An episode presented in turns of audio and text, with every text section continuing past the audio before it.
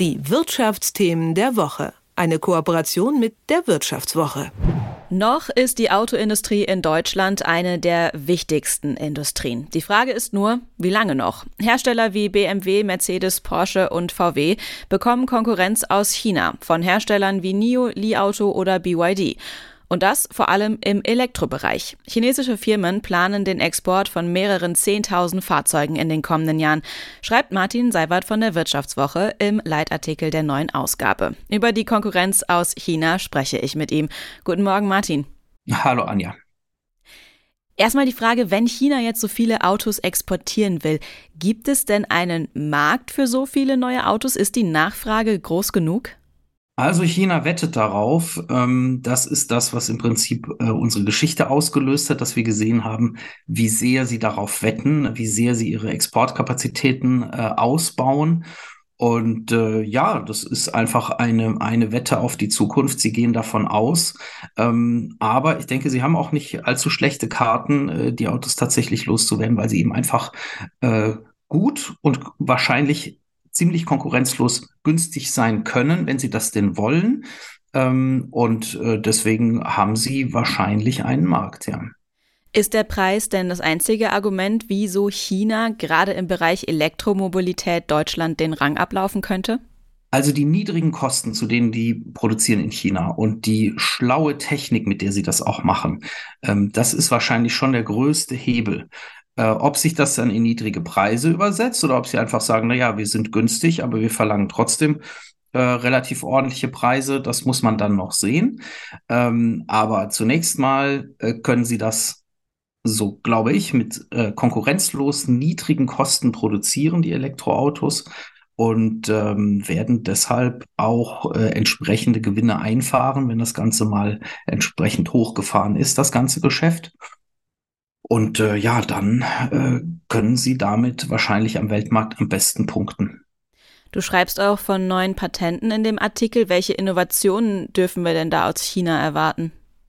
Diese Innovationenfront ist jetzt ein anderes Thema. Ne? Man kann ja sagen, okay, die können nur günstig, aber wir in Deutschland machen immer noch die besten Autos. Ähm, das stimmt einfach spätestens seit diesem Jahr nicht mehr. Ähm, der Professor Bratzel äh, aus Bergisch Gladbach, ein Automobilprofessor, der seit sehr langer Zeit ähm, die Innovationen im Autobereich äh, trackt und äh, eben erhebt, wie viele Patente die Autobauer so raushauen jedes Jahr und wie bedeutend auch diese Patente sind.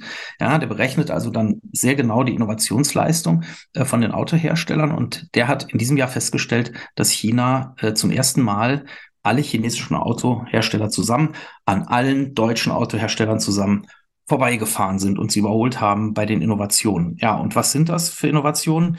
Sind vor allem in den Bereichen, die eben auch strategisch entscheidend sind. Ja, also vielleicht jetzt nicht noch hier ein Knöpfchen im Auto und da noch äh, irgendwie ein etwas bequemerer Sitz, sondern das sind Innovationen, die sind am Antriebsstrang, wie man das nennt, also alles, was das Auto dann antreibt, die Batterie, der Elektromotor.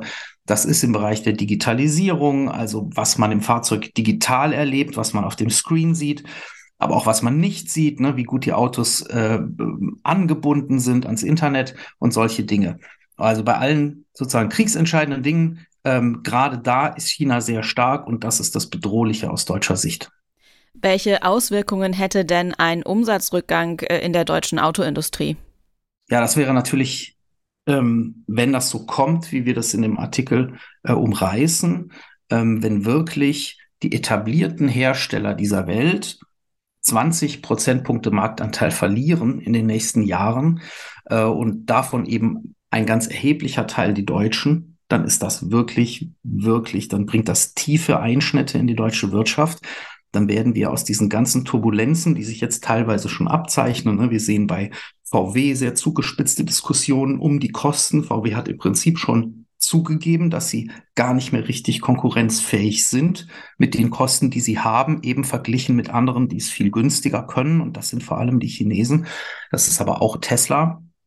Ähm, das sehen wir jetzt schon ankommen, dieses Thema. Wir sehen gerade verschärfte Diskussionen beim drittgrößten Zulieferer der Welt, bei ZF.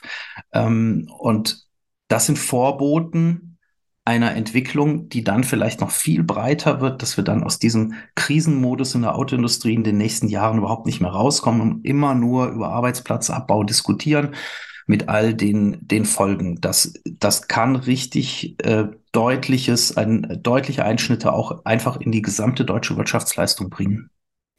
Wie blicken die deutschen Hersteller wie BMW oder auch Volkswagen, die du gerade schon angesprochen hast, auf die Konkurrenz aus China? Sind die eher besorgt oder äh, ja, verlassen die sich noch auf ihr äh, Vertrauen, was sie ja in den letzten Jahrzehnten hier aufgebaut haben und auf ihren aktuellen Marktwert?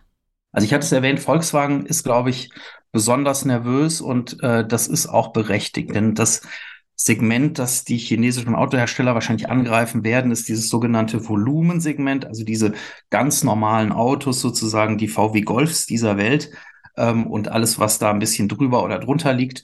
Ähm, das heißt, Volkswagen muss sich die größten Sorgen machen äh, unter den deutschen Autoherstellern.